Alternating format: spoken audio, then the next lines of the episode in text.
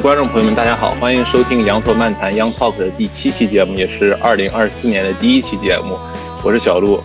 我是冰冰。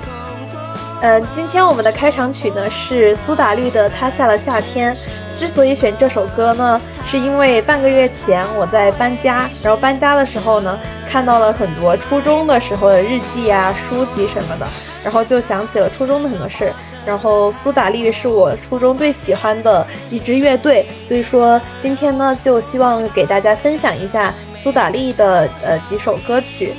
对，陆哥平时有听过苏打绿的歌曲吗？嗯，确实，让我想一想，我第一次听苏打绿的歌，确实也是差不多在初中那个时间，然后当时还是我表哥推荐给我听的，然后就。他的歌我听的不多，就是他的小情歌我是听的最多的。就是我觉得他的歌就是那种，呃，包括吴青峰的那个声线啊、嗓音，就会给你一种很舒服、很青春的那种感觉，就是很容易让让大家想起自己的青春岁月吧。对对，我我印象很深刻的时候是当时上高中，每天晚自习十点下课嘛，然后下课之后就会去操场跑步，当时就在黑暗中就会听。苏打绿的歌，然后因为当时其实还在国内上学的时候，就日子是非常简单平淡的。然后在这种日复一日中，你的一点点情绪的起伏都会被无限放大，然后再加上这种音乐，然后你就会觉得哇，就是就是很有那种青春的回味的感觉。然后我就今天下午在听这首歌的时候，虽然已经时隔多年，但是听到前奏就真的。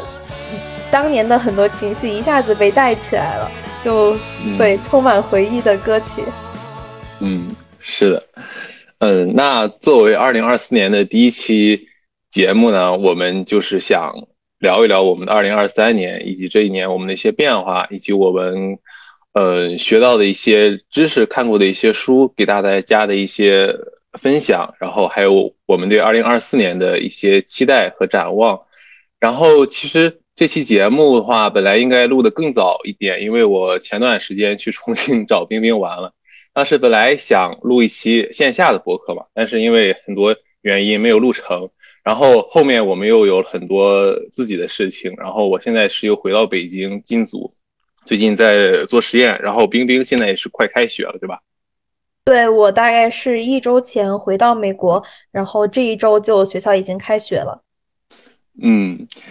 那。作为一期新年就是这种展望还有回首的节目，其实，在一月底录可能稍微有一点点晚了。但是我们换个角度想，虽然进入二零二四年已经快一个月了，但是马上就要到春节了，对吧？所以也算是一个可以作为在农历新年前的一个对过去的总结和展望。是的，是的，我们中国人还是要跟着中国的这种农历走。是是的。嗯，OK，那冰冰的话就是感觉自己去年就是在心态上，包括各方面变化，主要在哪些方面呢？嗯，我觉得其实去年是我就是到目前人生二十年出头很大的一个转变吧，因为之前就是按部就班的在上学，但是去年我进行了呃间隔年，然后也是。第一次自己决定跳出这样的一个学校的大的框架，就是整个嗯上半年都是在寻求意义，就是也也可能是因为上大学吧，就是选择更多了之后，反而会跳出这个框架去思考。我为什么要做出这个选择呢？然后，嗯，就看了很多相关的书，嗯，包括今天下午我在翻看我豆瓣的这种浏览记录的时候，就发现，就当时 gap 期 gap gap 期间，我只是看跟着自己的兴趣看书嘛，但是看的大部分都是那种就是寻寻找人生意义，比如说 活出人生的意义，比如说悉达多这些书。然后我觉得这些书的话，嗯，他们。就是都给我或多或少带来了启发吧，但是其实会有一点点很抽象，对，嗯，那就是这些书就是相当于潜移默化的在给你一些关于你想寻找的人生意义的答案，是这种感觉吗？我觉得是，就是潜移默化的感觉。就其实其实看书都是这样嘛，就是你看的当下你可能没有太大的感受，但是。过过几十年，过几年，你经历了很多东西之后，你就突然顿悟，哦，原来书中指的是这个意思之类的。嗯，然后我觉得我呃当时收获很大的一本书，其实是呃许卓云一个历史学家他写的叫《往里走，安顿自己的一本书》，它里面其实呃是他的一种谈话录吧，就是他用口述的方式分享一些自己呃。九十多年来的一些人生体悟，然后他自己呢，其实他是一个残障人士，他从小就是不能，嗯，直立走路，呃，从小就身体忍忍受了很多疾痛，但是他就是在这样很难的情况下，他就一步步去发掘自己的人生意义，然后后来来到美国，成为了一个历史学家。就其实他的人生处境，从客观的层面来说，可以说。是磨难非常非常多的，包括到现在他九十多岁后，他完全是已经是身体瘫痪。就比如说他从书桌到床上都是需要，就是房间里的那种自动的那种吊机把他从书桌前吊起来平移到床上那种，就是他经受的磨难非常多。但是他书中他的阐述的那种语气就是非常非常平淡，我就读的时候就真的觉得内心就很平静。我就觉得，就是他们这种经历了人生大风大浪的人都过来了，然后我就觉得我现在的这些小小烦恼都已经不是事儿了。所以说，我觉得 那本书就是叫《往里走，安顿自己》，就给我最大的收获就是你要安定住自己的这种神，这种精气神，就是遇大事而不心慌而不乱是很重要的。对，嗯嗯，那你感觉就是你你上半年。Gap year 就是给你最大的感受是什么？对，就就是我当时就就是其实我一一直蛮好奇，就是说你就是经历了这半年以后再回到校园，心态上的最大的转变，你觉得是什么？我觉得心态上最大的转变就是一个 balance 吧。我觉得这个 balance 可以说是我整个二零二三年的一个关键词，因为其实最开始。Gap year，我就是非常急迫的想要跳出学校这个框架。我当时其实有一些愤世嫉俗吧，我就觉得为什么周围所有人都要去追求金钱，追求比如说学最热门的专业，然后整天卷实习、卷工作，我就觉得啊，为什么人生需要这个样子？就非常讨厌这种感觉。然后在 Gap 期间的话，可以说呃遇到的人是。另一种生活的极端吧，就是会遇到，比如说在欧洲那边，就嗯，他的生活本身就是在到处旅行，然后包括在大理的时候，大家选择去到大理也是想要呃换取另一种生活方式吧。然后我就看到了，就是截然不同的生活方式。但是呢，嗯，半年的这种风花雪月之后，就总归还是要回到生活。然后回到生活，最开始我还是会觉得。有些迷茫。好，那我现在兜兜转转，我最后还是回到了正轨。那我我做这一切的意义是什么呢？然后我就觉得，其实虽然说我还是回到了学校，但是我的心态已经改变了。之前我可能会觉得说，哦，找工作、找实习就是我唯一的选择，但是我现在就更多的是有一种。抽离脱离的态度吧，我觉得这只是我的选择之一。然后同时，我也会很有觉察的去观察自己的状态。然后当我发现我可能太就全身心太投入于我眼前的工作的时候，我反而会提醒自己，就这只是生活的一部分，你也要花时间去。比如说我们现在录播课，就是做一些自己感兴趣的事情。生活其实是有很多方面的。对我就觉得。最大的收获可能就是这种一个平衡吧。对对，就冰冰冰刚刚讲的这些，其实我真的也也也对我来说挺感同身受的吧。就是因为我觉得我在大学里边其实有点延续了高中的那种学习模式嘛。就是虽然不会像高中那种把成绩看得很重，或者把自己逼得那么紧，但是总体来说。还是把自己拴在了一些比较功利的世界上，比如说学习啊、学生工作呀、科研呀。就是我在大学其实很少去想我喜喜欢什么，就是我很惯性的感觉，我只要把这门课学好，我把这工作做好，我就有利于保研，然后有利于加分，我以后就会很顺利，然后就过上一个很好的生活。但是当这些还在按照我的设想按部就班的前进的时候，我觉得我今年的一个转折点就是我去了大理，就是在大理我学到最多的两个点是，一个是即使我很努力，在未来在这个社会，我可能依然过不上我想要的那种很轻松的、很闲暇的，或者说没有什么压力的。生活，我可能还是会被被老板 PUA，被被困于九九六。然后另一方面呢，就是我看到很多人就是在过着一种我过去看来很离经叛道的生活，就是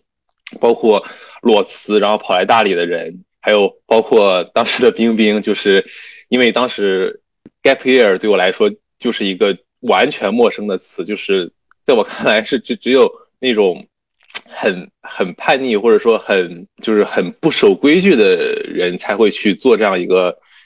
选择。但是我听了他们的故事以后，我发现其实是我之前把自己的很多想法给限制住了。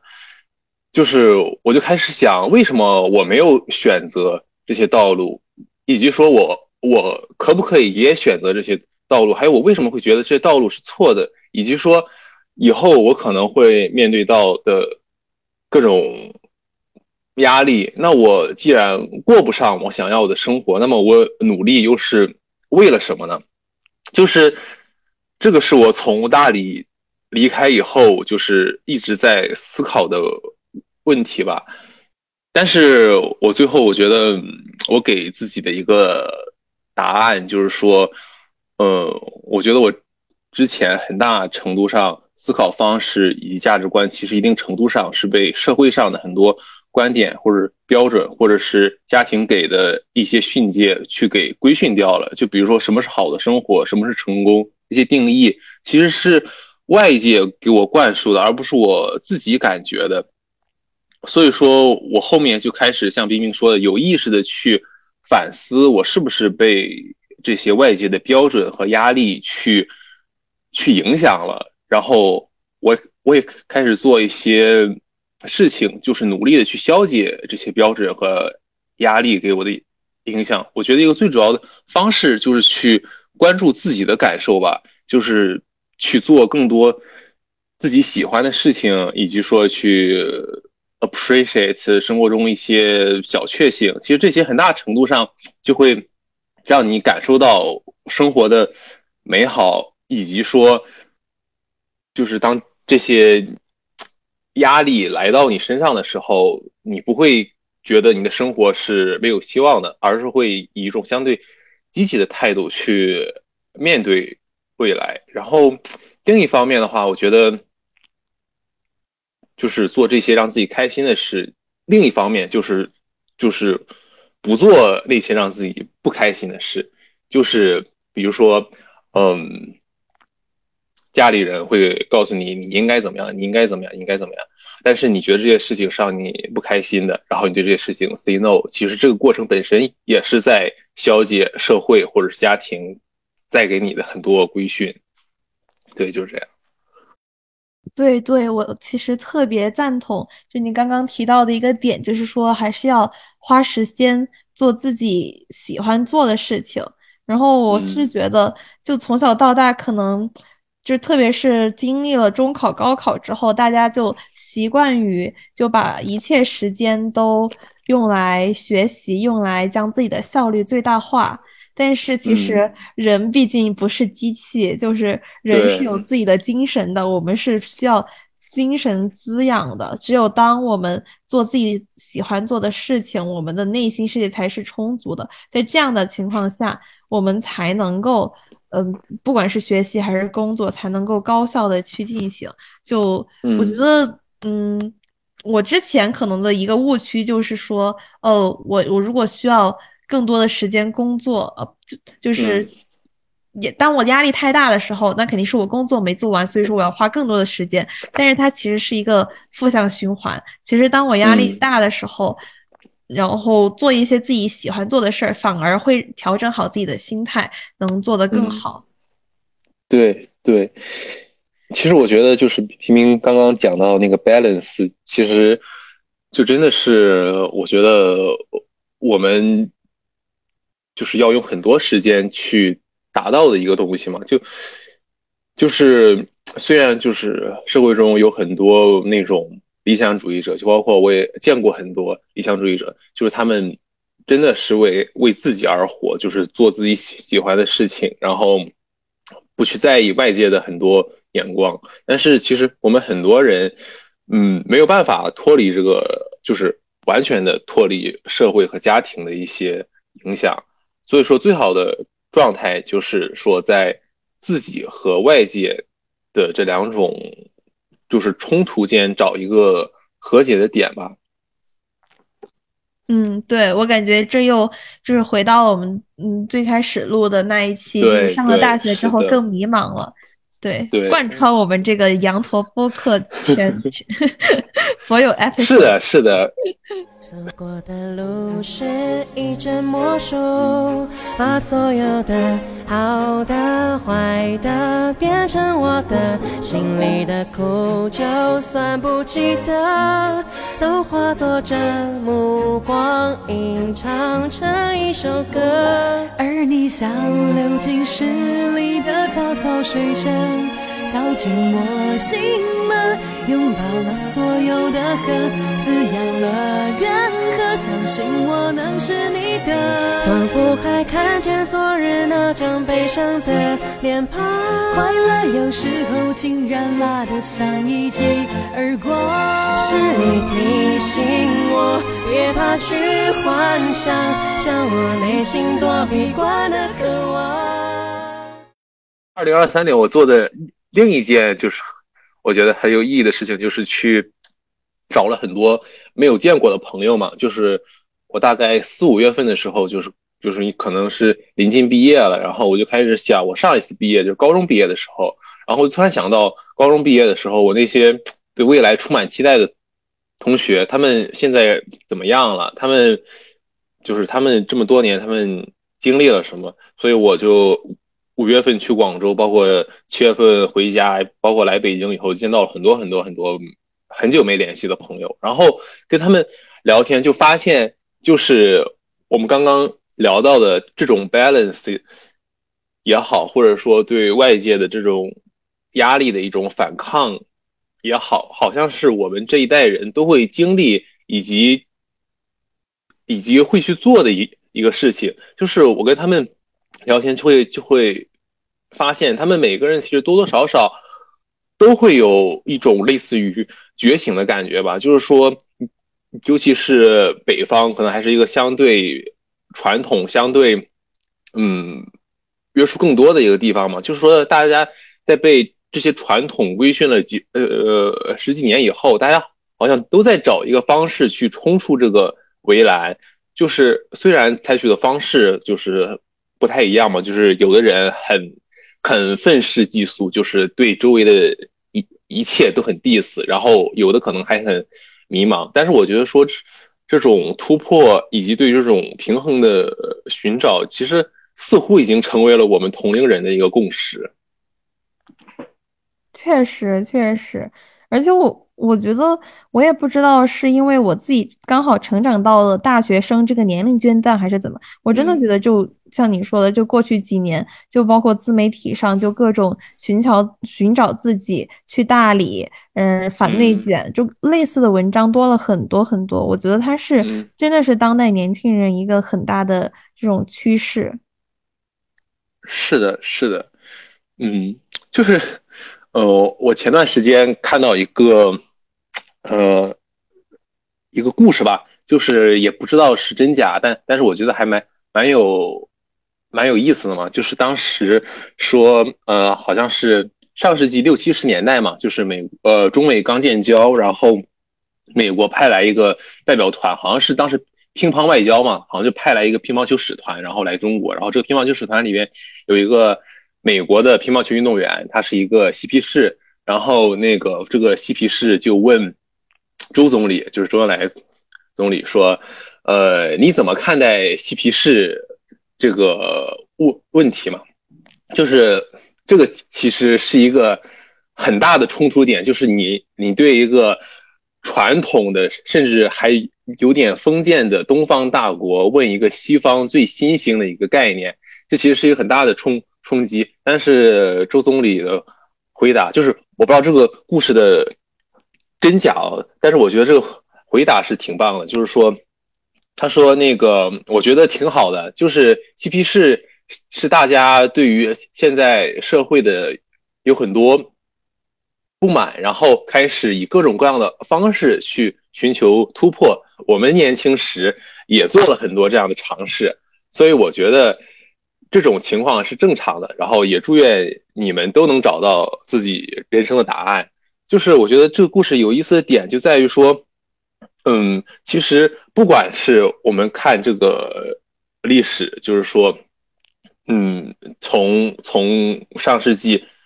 最早的就是中国的很多年轻人去做一些革命的尝试，再包括西方的这些嬉皮士这些运动，然后再包括我们现在中国人，就中国年轻人在经历这些反内卷，其实从根源上来说，我觉得有一点。相似就是都是在对社会有很多不满意或者说迷茫的这种压力压力之下，开始找到很多就是开始寻找各种各样的方式去解决这种问题吧。嗯，是是，我感觉确实是，就是年轻人就是。还没有被生活磨平棱角，所以说他们就还是有那种冲劲的。就这让我想起了我昨天，昨天在上一门社会学课，然后我现在是开学第一周嘛，然后就是我们叫 shopping period，就是你去上任何你感兴趣的课。然后有一门课叫社会学课，叫权力和知识。然后课上老师就有问的第一个问题，就是说你觉得现在世界在变得更好吗？然后就 班上就非常非常割裂，就是真的是大部分人都觉得没有没有变好，只有小部分人觉得 we're heading in the right direction。然后大家就教授就问大家说具体为什么嘛？然后那些觉得就是世界在变好的，有一个回答让我就是印象很深刻，他就说。就是他非常被他的同龄人所感染。其实他说，他就说，其实，在布朗的有一群群人，真的就是非常非常理想主义，同时非常坚定。他们就是深信着，我们现在社会确实糟透了，但是只要我们一直发声，一直去抗议这些不好的事情，当我们这新的一代进入了呃职场，进入了。呃，这些有权利的地方后，我们是能够把这些改变落实下来的。然后我当时听的就觉得哇，太热血沸腾了，就是真的很有那种年轻人改变社会的那种那种感觉。嗯，OK，我会比较好奇，就是这个问题最后老师是想从这个问题得出来一个什么样的结论，还是什么样的内容？我想想，我感觉他。我我印象中他是没有得出一个结论，他只是一个启发性的一个问题，就是看看大家是怎么样的态度。但是老师本身他也是觉得我们的社会现在 糟透了。OK，但是其实因为他是一个社会学教授嘛，几乎 百分之八十以上的社会学社会学教授都觉得现在的社会太要完了，不行了。OK，我觉得这可能不止。社会学吧，就就是我觉得很多就是这种哲学这方面的专家，其实都会这么感觉。就是我就包括我也觉得说，我们的社会现在就是也也不能说糟透了吧，就就是确实是在变得不好。而而这种不好，其实我觉得就是一个社会的这种规律吧，就是就是。社会学包括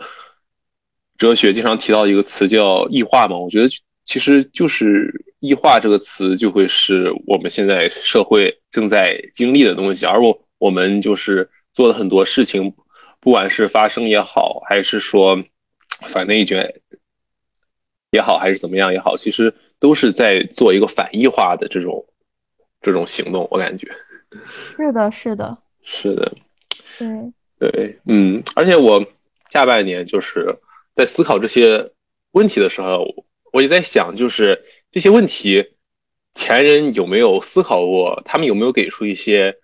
理论？然后就是一个挺偶然的机会，就是我一个学哲学的同学，我跟他去聊天嘛，就是我从他那儿学到了很多哲学的知识，然后我才发现哦，就是我们就是很多这种思考，还有很多这种想法，其实在哲学里面其实已经被研究很多年了，就是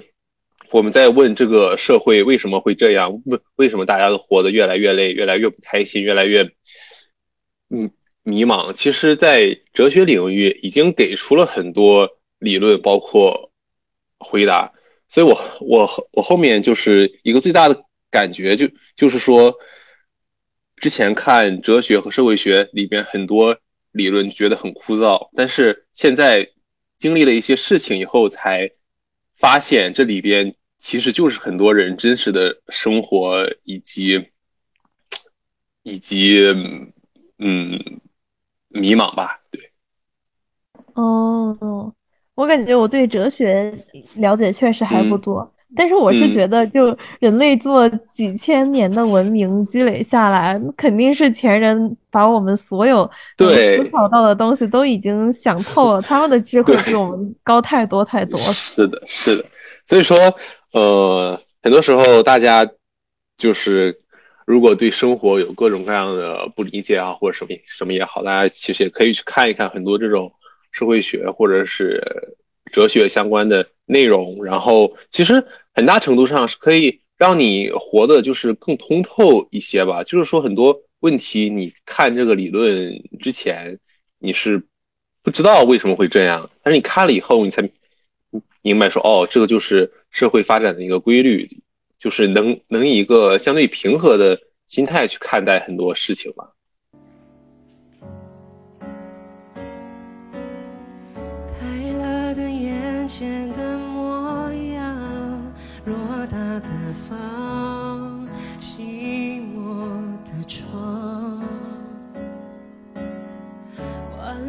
全都一个样，心里的伤。无法分享，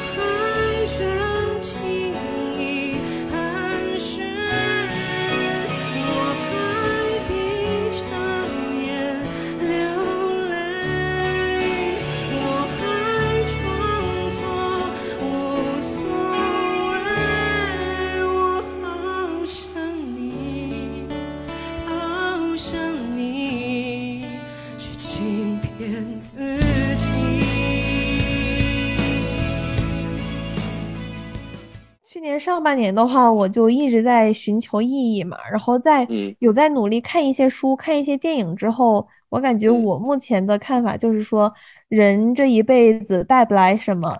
生下来的时候带不来什么，走的时候也带不走什么，其实留下的就是我们还在世间的时候去体味各种各样的人生的酸甜苦辣。然后我觉得去年对我影响非常大的一个电视剧就是《人世间》那一个电视剧，我可以说是。我目前看过最好的电视剧，它就是我的这种人生的圣经一样的。对，而且我当时其实还是在 B 站，就是看的那种讲解版，就只有三四个小时，我都已经觉得这个剧太牛了。然后我觉得将来我一定要把它就是仔细看一遍。然后它就是讲的是，呃，东北它的一个小胡同里面，大概在过去。五六十年里面，很多人他们的生活变迁，然后结合当时的时代背景，其实很多人他真的一辈子都只是在拼命生存，他们根本就没有生活的。空间，但是嗯他们就在这种努力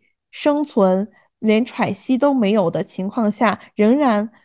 就把生命过出了自己的那种精彩。然后我看的时候，我就一方面被他们的那种苦难所打动，就真的是里面的人都太苦了。就比如嗯说男主角他们，他们就是从小非常非常贫困，然后好不容易真的经历了各种磨难，然后呃到了可能四五十岁，终于分到了这种呃集体的一套房子的时候，却发现呃有一个乌龙，那个房子是属于其他人的，所以说到最后五六十岁，他连自己的房子都没有。然后嗯我就看到那里的时候，我就真的觉得太难过了，就是感觉嗯人生这样有什么意义？但是男主角本身他自己他就会觉得说，哦，房子它只是一个居住的地方，只要我我我这个家还在，我和我妻子、我们的孩子都还健康快乐，那我其实我也人过得很开心。然后就是嗯这种各种各样的苦难吧，就让我觉得，就是生命是真的非常非常顽强的。然后在这种苦难中，那种人性的光辉，就真的是太让人感动了。对，嗯，然后是的，嗯，对，我看了这个电视剧，我就真的下定决心，我觉得我不管我今后生活的当下的境遇是什么样子，但是我一定要，就是要把我这个生生过出生命的这种精彩的感觉。对嗯。对，对，我我觉得我我现在其实 慢慢的也是往这个往这种心态去靠拢吧，就是，嗯，就我之前也说嘛，就就是我我在想，就是我该用什么方式去面对未来可能到来的很多困境和压力，就是我给自己的答案就是说去关注自己的感受嘛，其实就是跟跟冰冰讲的这个东西一样，就是说，你你的生生活可能会有很多变故或者是怎么样，但是你看到或者是更多的关注生活中让你觉得开心，或者说你拥有的东西，其实就会让你觉得你的人生继续下去还是有意义的。就是前面还有很多美好的事情在等着你，那么当下的这点苦难可能也不会显得那么让人绝望了。是的，是的，嗯，所以，嗯，我之前我有跟我朋友，就是我我学哲学那个朋友聊到这个东西，然后他告诉我这这个东西叫叫做存在主义，就是，所以我我后面就是也开始慢慢去了解这个哲学理论到底在讲什么，以及他们怎么定义这些东西。我觉得，嗯，其实有点像，就是说我们刚刚说的那些。就是大家在反异化的这种过程中，哲学界提出的一个比较常用的一个理论，就是我觉得说大家如果说想在这方面得到更多理，就是理论上或者说这些更更抽象的，或者说更更深刻的一些观点的话，大家。可以去看一看这方面的书籍，就是法国有一个作家叫萨特嘛，他就是一个存在主义者，大家可以去看一看他的书，就是其实可以得到蛮多启发的。对，那陆哥，你有推荐的吗？我其实还一直挺好奇的，因为我之前有听说一本书，就是叫波伏波伏娃的一个传记，啊、然后对，但是我没有仔细去读，啊、但是所以不是很了解。对，就是呃那个谁，就你刚刚说的。波伏娃，她就是萨特的妻子。对对对，对对，就就是嗯，就是萨特的代表作就是《存在与虚无》嘛，就是嗯，当然它的内容可能会比较抽象，就就是我自己也没有就是很很完整的，就是把它给长篇读下来。我就是有空的时候就就翻几页，就是我觉得大家看这种比较。深刻、比较抽象的这种哲学书籍的时候，倒不一定让自己就是一下看完或者怎么样，就是就是有兴趣或者是说比较累的时候，翻几页，然后慢慢这么读下来，就是我觉得会给生活带来一些启发吧。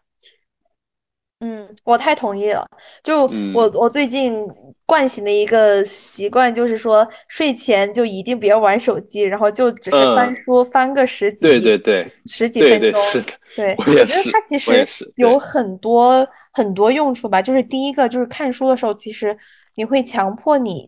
静下来，就你只有全嗯神贯注，你才能读书读进去。就是它其实嗯是能把你的心神给收回来一个作用。然后嗯第二个就是书，它毕竟是一个是一个窗户嘛，它可以带领你去到你生活的另一个领域，然后就会让你嗯一直保持一种比较开放的心态，而不是就是拘泥于就你当下所困困境困顿的一些事情。对对，是的，是的。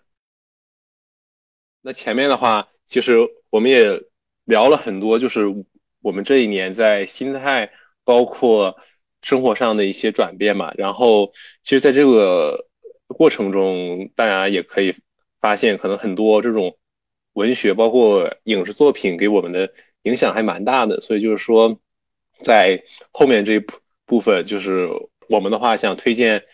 一些，就是我们去年看过的一些比较好的这些书啊、电影啊这些，然后希望也能给大家的生活带来一些启发吧。我的话就是因为下半年在郊区上课嘛，没有太多的娱乐活动，然后周末就基本是买点零食和饮料，然后在宿舍看电影，然后所以下半年我可能是我这么多年来看电影密度最高的一段时间。想给大家推荐一些华语的，你说文艺片也好，或者说现实主义电影也好，就是说，我觉得这些电影就是最大的一个特点，就是它其实反映的是中国人这个群体上独有的一些状态和心理困境。就是呃，给大家推荐的几部电影，就包括《过春天》，然后《喜宴》、《嘉年华》，还有《热带雨》，就是这些电影其实跨度和类型其实都蛮大的，但是我觉得他们的主题其实都反映了，就是说，呃，中国人在面对生活困境时独有的一些克制或者是矛盾。就是说，在西方的这种电影情节中，就是在面对困境的时候，你发现主人公要么就是选择去释放，要么选择就是说我把它不去处理，就是把它放在一边，就是就是一般是一种比较洒脱的状态。但是中国人就会在这方面有很多挣扎，就是一方面他面对这些困境，他想去释放，但是他又会因为传统或者是家庭灌输的一些教育，他又会想去做一个妥协或者是忍让。所以这些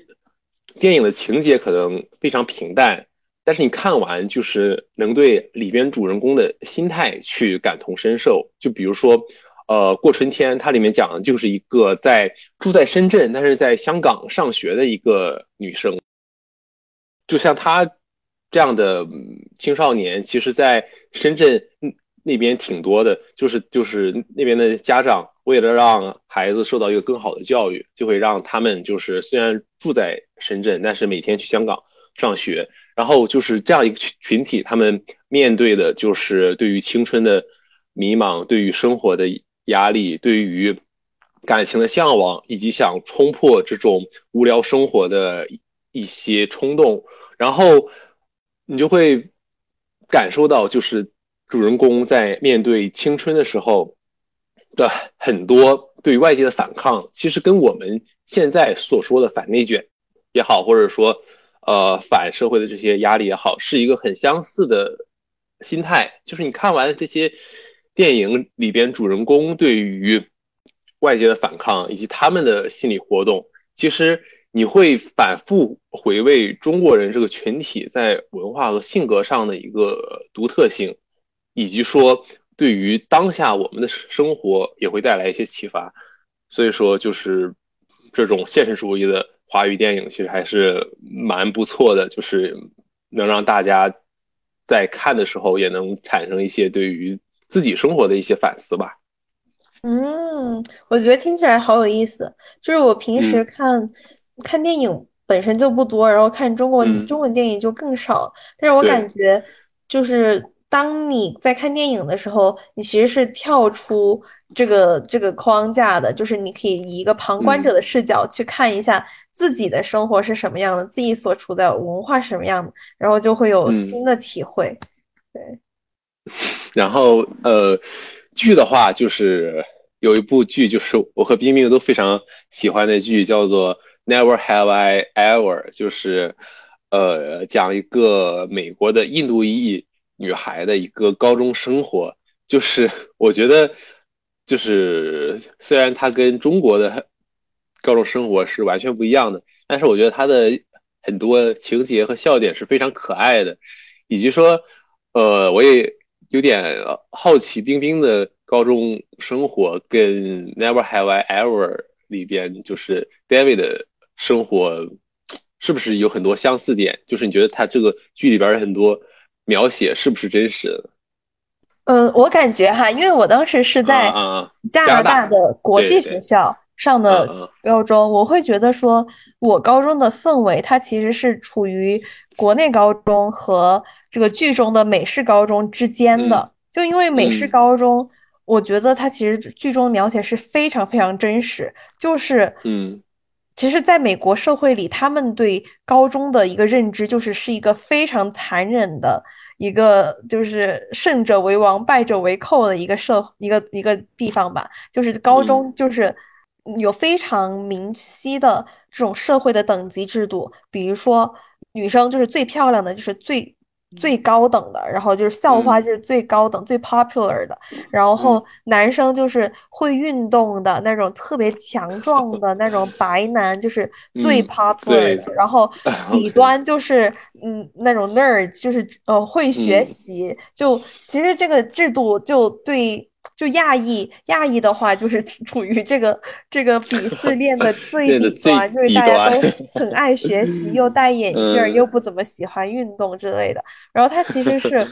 非常残忍的，但是我觉得会很真实，就是因为其实高中生他是处于从小孩到成人的一个转变过程嘛，然后他们在进行这种身份转换的时候，他们其实也是在观察、模仿。成人社会他们是怎么运作的？那么成人社会我们可能会隐藏起很多针锋相对，会戴上面具，但是其实小孩儿他们能观察最敏锐，能够把这些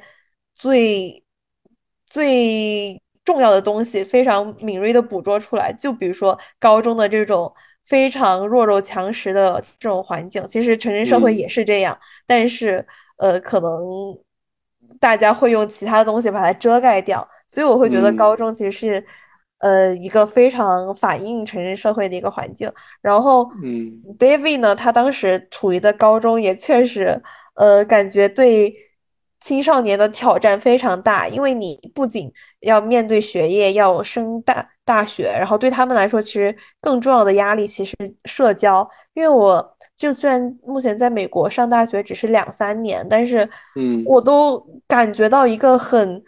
更就是生活无孔不入的一种社交压力吧，就是他们会觉得说。哦，比如说我我现在是周五晚上，大家他们就会觉得哦，周五晚上你待在自己宿舍，那那多可怜呐！周五晚上你就应该去 party，应该和你的同学出去放松。然后比如说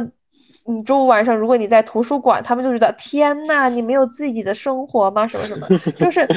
就是你会觉得有这种非常窒息的压力，说我必须要有朋友，我必须要有很多朋友，我必须要非常 popular，对。这就是美国文化，对对是的，是的，我觉得，呃，Never Have I Ever 就是它中文译名，在中文互联网上的名字叫做“好想做一次”嘛，就是，呃，讲的也是，David 想想迫切的有一个男朋友，并且他希望那个男男朋友就是他们高中最 popular 的一个一个大帅哥，所以说，我觉得这个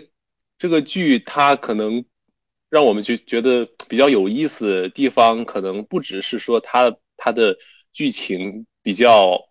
比较可爱、比较青春，更多的是它其实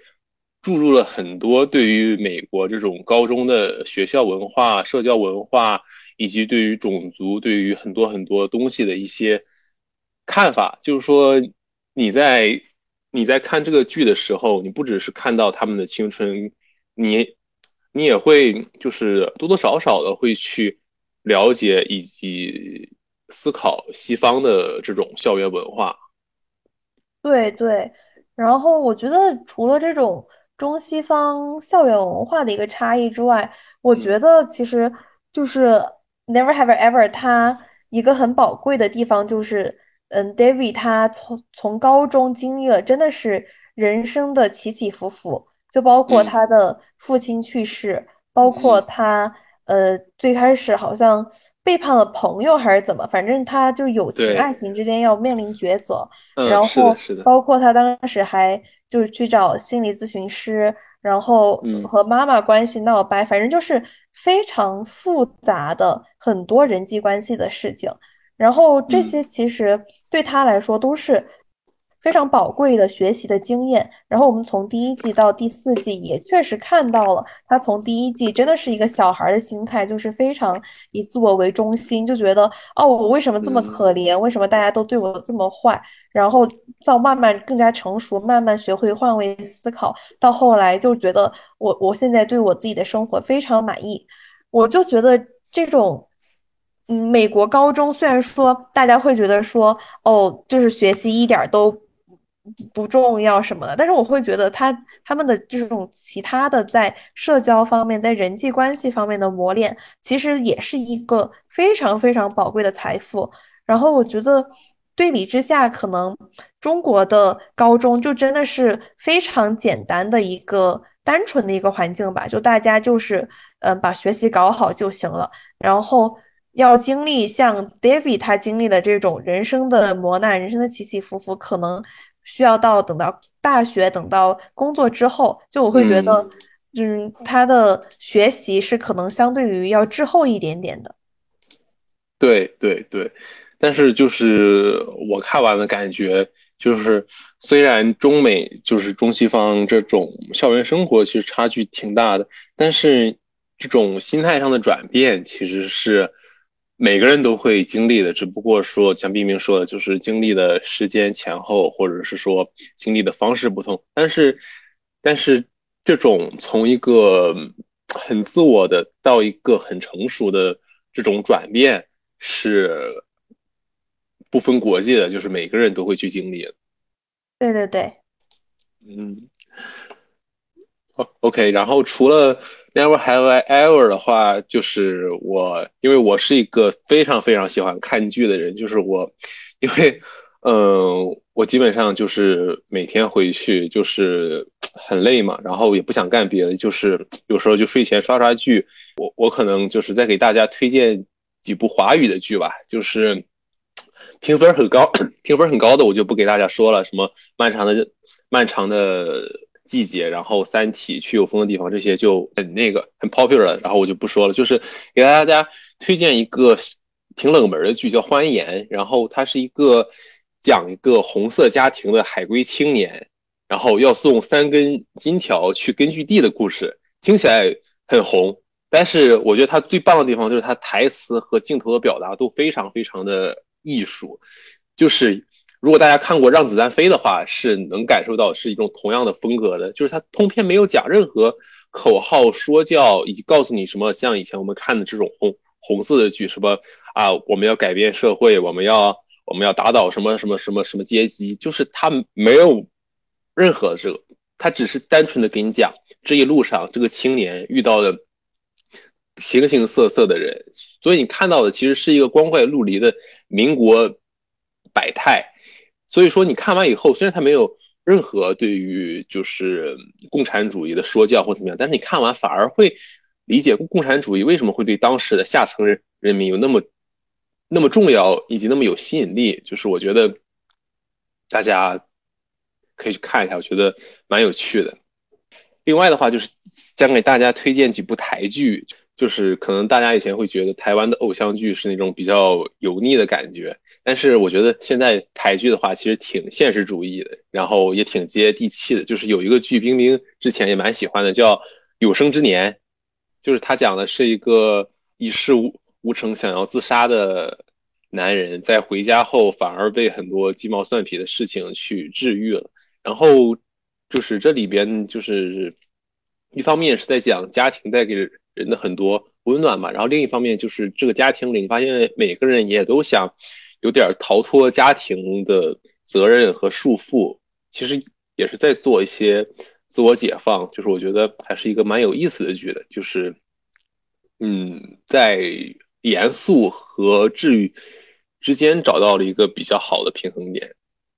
是的，是的，我觉得这个剧我看了一下简介，我其实其实也和我们今天前面聊的内容很、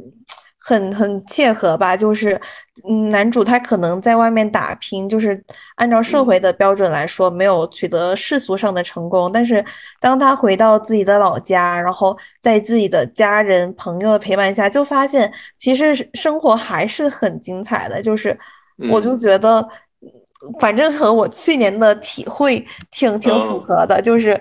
不要向外，不要去追求世俗的这些东西。其实你所最应该珍惜的东西已经在你身边了，你应该对对对对，就这种感觉。是的，是的。所以说，呃，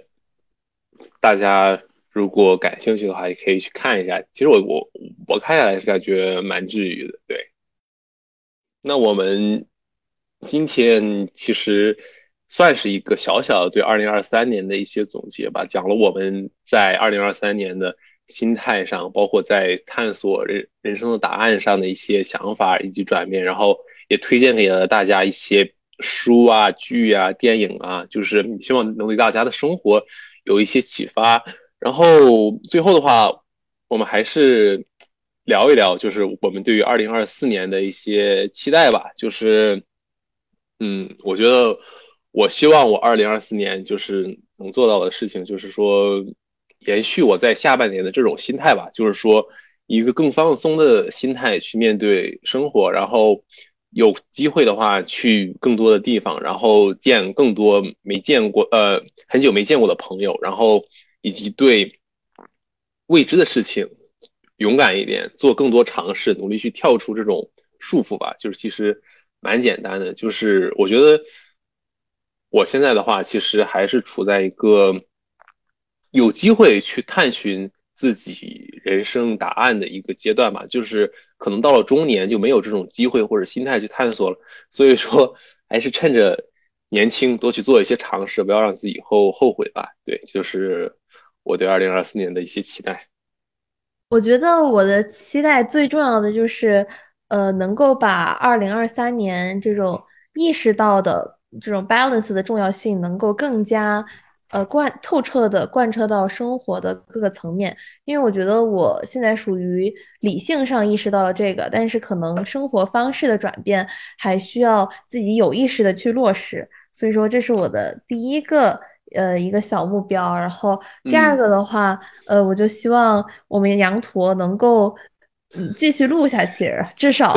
一个月还是要录那么一次。我觉得这是一个非常宝贵的，呃，让我就是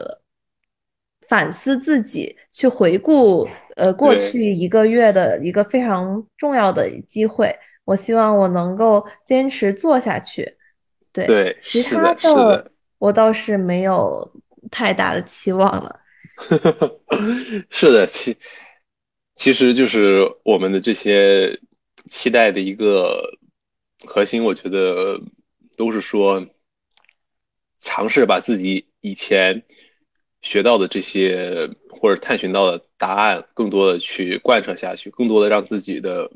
人生努力过到我们期望的样子。然后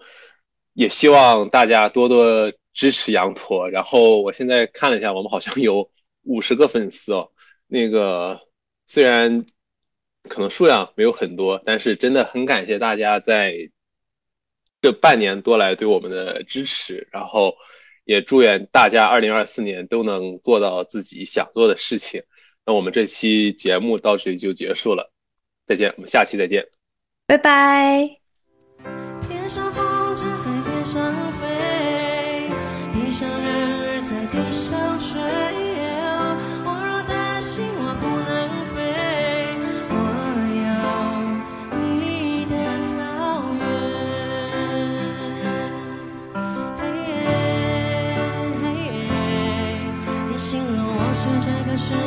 界